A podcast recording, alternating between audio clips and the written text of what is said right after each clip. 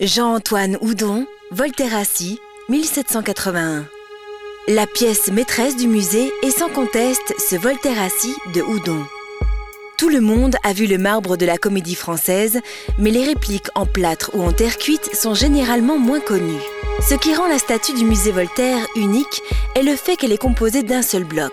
En effet, tout l'axe vertical tombe sur le siège évidé et ses quatre pieds. Cette prouesse technique est due à une innovation de Houdon.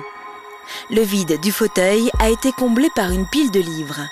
Il est amusant de songer que c'est à partir de cette statue de Voltaire assis que le sculpteur genevois James Pradier a conçu la statue de Rousseau en bronze qui orne depuis 1835 l'ancienne île des Barques, aujourd'hui il est Jean-Jacques Rousseau à Genève. Les nombreuses visites de Pradier à Beaumarchais, propriétaire du Voltaire assis, la présence des livres sous le siège, tout plaît dans ce sens.